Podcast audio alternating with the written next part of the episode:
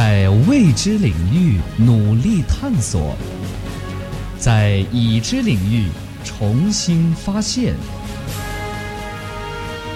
神奇的未解之谜，惊骇的历史真相，为您展现人类进程中诸多标志里程碑。VOC 广播电台百科探秘。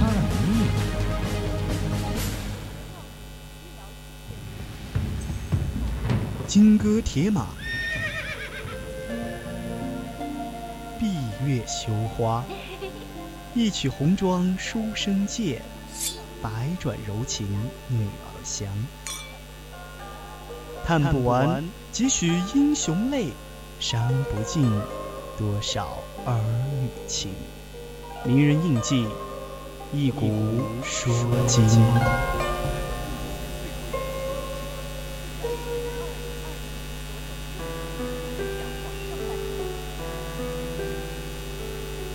青春调频与您共享，亲爱的听众朋友们，晚上好。您现在收听的是 FM 一零零四川宜宾学院校园之声 VOC 广播电台，我是播音赵新明，很高兴又和大家见面了。如果你想要和主播进行交流，可以加入我们的 QQ 听友四群二七五幺三幺二九八，还有我们的微信平台宜宾 VOC 一零零。当然了，你也可以在新浪微博上艾特 VOC 广播电台，期待你的加入。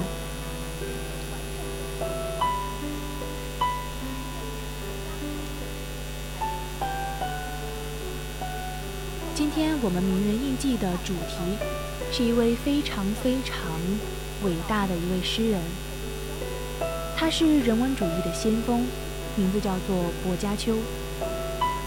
之前我问过好几个同学，你们知不知道薄伽丘是谁？他们都说根本没有听过这个人。这个人的名头可大了，他和诗人但丁一样称为人文主义的先锋。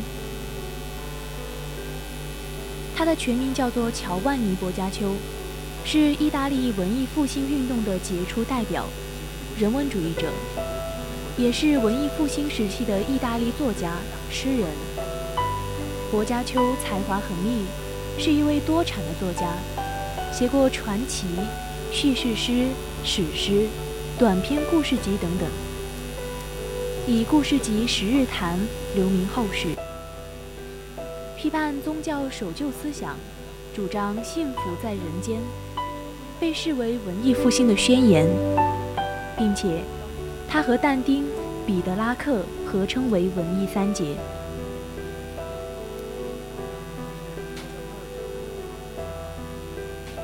薄伽丘是佛罗伦萨商人凯利诺的一个私生子。关于他的诞生地，缺少确切的资料予以论断。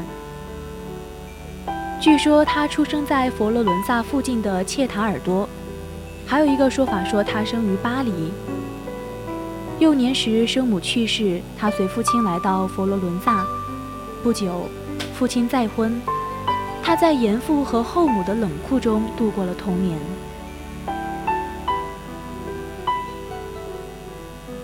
后来，他被父亲送到那波利，在父亲入股的一家商社不情愿地学习经商，毫无收获。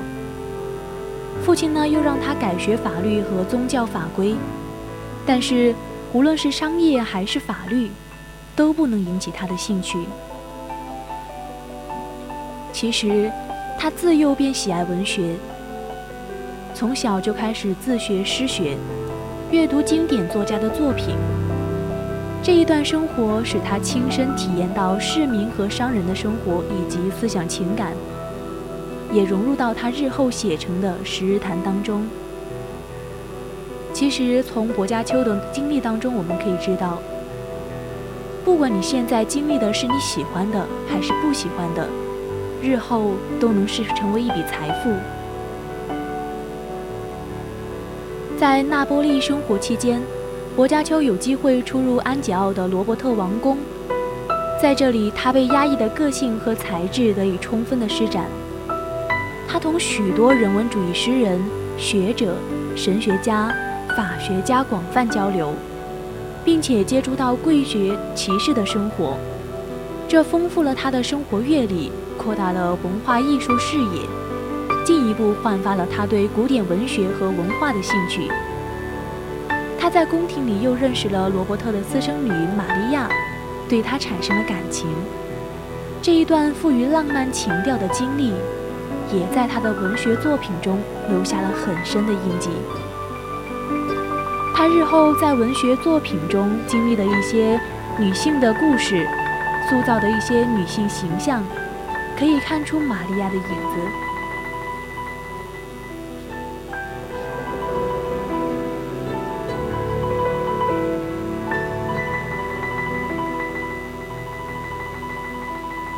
后来，薄伽丘的父亲商业活动受到挫折，经济状况恶化，一蹶不振。薄伽丘没有办法维持原先悠闲自在的生活，便回到佛罗伦萨。在佛罗伦萨尖锐激烈的政治斗争中，他始终坚定地站在共和政府一边，反对封建贵族势力。他参加了行会，曾经担任管理财务的职务。多次受共和国政府的委托，作为特使去意大利其他城邦和教廷执行外交使命。期间，薄伽丘和诗人彼得拉克相识。第二年，他受委托去邀请被放逐的彼得拉克回到佛罗伦萨主持学术讨论。从此，这两位卓越的人文主义者建立了亲密无间的友谊。薄伽丘潜心研究古典文学，成为博学的人文主义者。他翻译了荷马的作品，在搜集、翻译和注释古代典籍上做出了非常重要的贡献。晚年，他致力于《神曲》的诠释和讲解，曾经主持佛罗伦萨大学《神曲》的讨论。一三七三年十月三日。薄伽丘抱病在佛罗伦萨大学神曲讨论会上，并且做了最后一次演讲。第二年，他的好友彼得拉克去世，给他精神上很大的打击。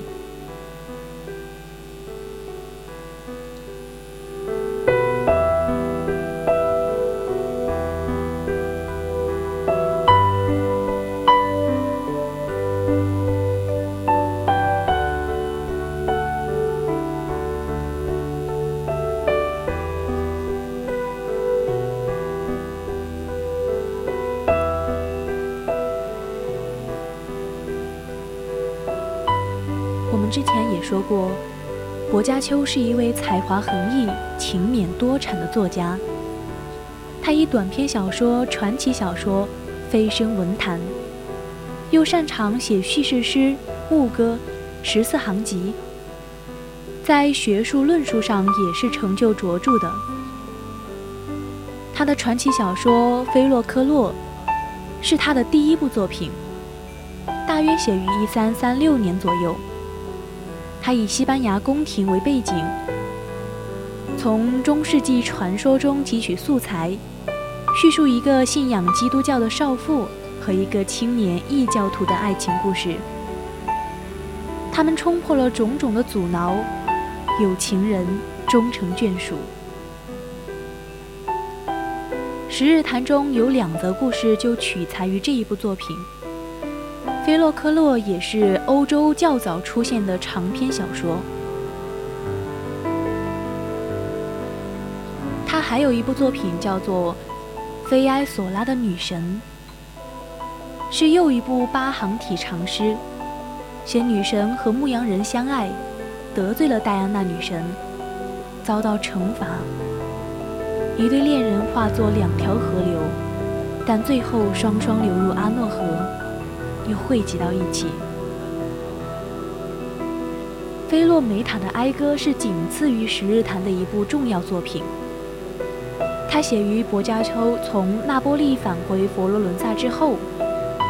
这一部传奇小说描写被恋人抛弃的女子梅雅菲塔，她的遭遇，细致地书写了她的爱、怨、希望和痛苦，还有翘首期盼恋人归来的心理，可以说是欧洲最早的心理小说。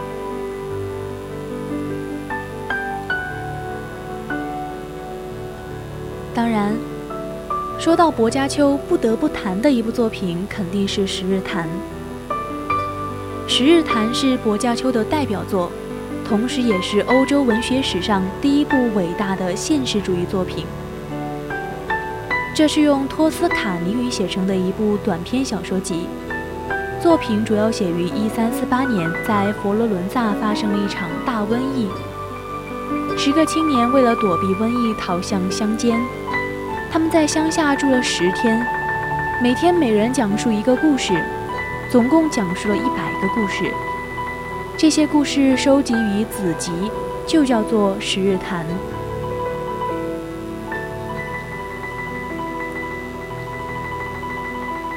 其实之前主播呢有想过把《十日谈》改编成为话剧，作为课堂剧表演，但是由于这个故事真的非常非常短，可以说一天可以读完整本书吧。因为难度太大，我也就放弃了把这一本书改编成为戏剧。《十日谈》当中的故事取材是十分广泛的，它的题材涉及到中世纪传说、东方的民间故事、历史事件、现实中的人和事。薄伽丘在运用和组织这一些材料的时候，就凸显了他们的现实性，赞美爱情才是高尚的源泉。薄伽丘用丰富的生活知识和生动的艺术概括力，塑造了国王、贵族、骑士、僧侣、艺术家、商人、学者、手工业者、农民等等不同社会阶层，展示出了意大利广阔的社会生活画面，抒发了文艺复兴初期的自由思想和人文主义精神。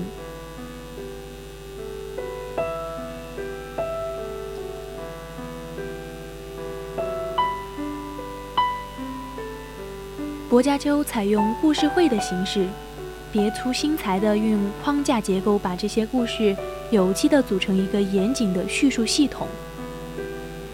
大瘟疫呢，作为一个引子，并指出自然灾害导致社会秩序和人际关系的堕落，这为整部作品奠定了时代背景。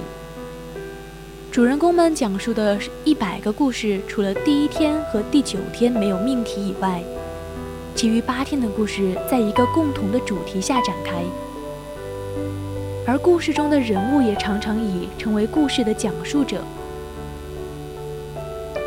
这样就构成了大框架中的小框架，故事中套故事的结构，既可以鲜明地表达作者的思想情感，也具有引人入胜的艺术魅力。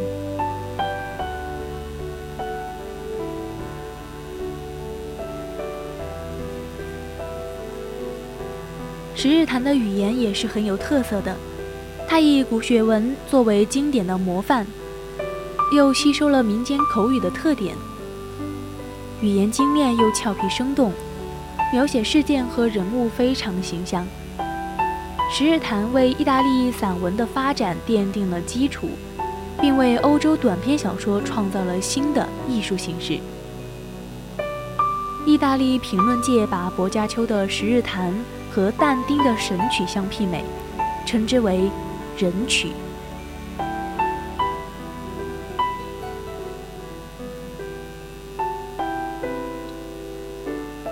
薄伽丘的早期作品共同特点都是以爱情为主题，借鉴了古希腊、古罗马的诗歌、神话、传奇，显示了中世纪传统和骑士文学的痕迹，但是又摆脱了俗套。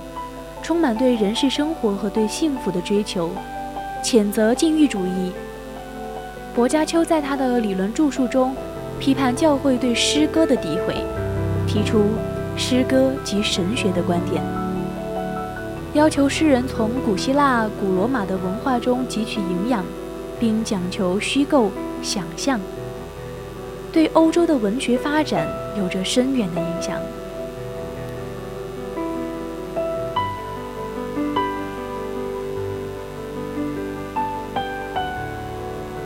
薄伽丘死后，一直到十五世纪中叶，意大利人文主义运动主要表现在对古代文化的研究上，没有出现重要的作家。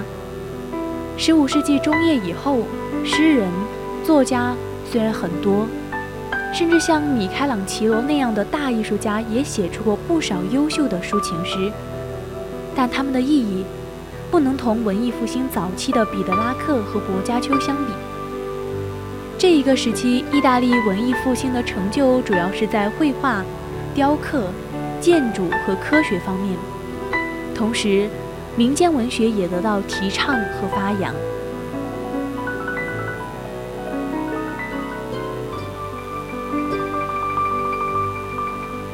薄伽丘以丰富的生活知识和巨大的艺术力量，刻画了数百个不同的阶层、三教九流。具有鲜明个性和性格的人物形象，展现出意大利广阔的社会生活画面，抒发了文艺复兴初期的自由思想。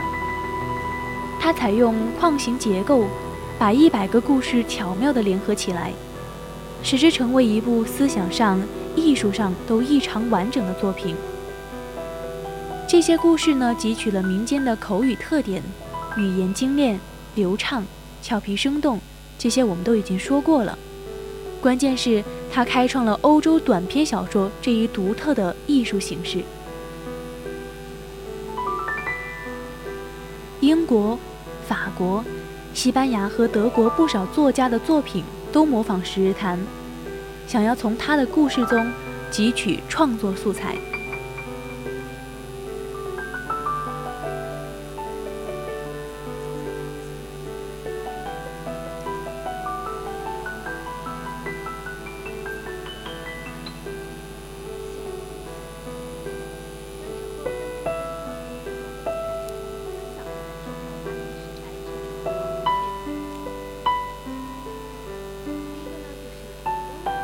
十日谈》觉得薄伽丘确实挺有想法的，小故事里经常暗藏风机。我举一个例子，前一个故事大家谈论的比较少，后一个是小说集里相对热门的故事。第二天的第二个故事，商人林多纳经过商旅的途中，每一个早晨一定会念“我父在天”和圣母颂。祈求晚上能有一个舒服的下榻之处。途中遇劫，被抢去了财物和衣服，在城门前冻个半死。当地侯爵的情妇，一个寡妇将他收留。那一个寡妇看他很顺眼，正巧侯爵有公务不在，就投怀送抱。他和林多娜过了一夜。林多娜走后，寡妇又送了他一些东西。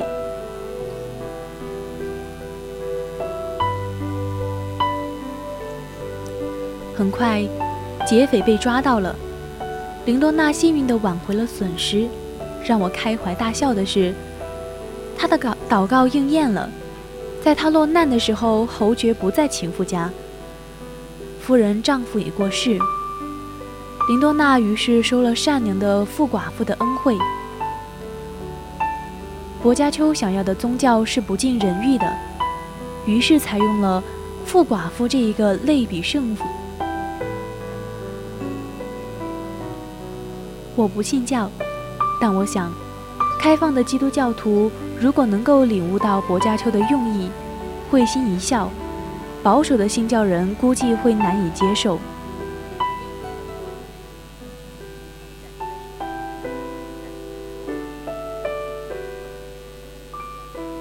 于薄伽丘的名言，我也大概整理了一下，特别喜欢这几句。第一句是：“经过费力才得到的东西，要比不费力就得到的东西，更能够叫人喜爱。”一目了然的真理，不费力就可以读懂，懂了也是感到暂时的愉快，但是很快就被遗忘了。还有一句是关于友谊的：友谊是慷慨、荣誉的最贤惠的母亲，是感激和仁慈的姐妹，是憎恨和贪欲的死敌。她时时刻刻都准备舍己为人，而且完全出于自愿，不用他人恳求。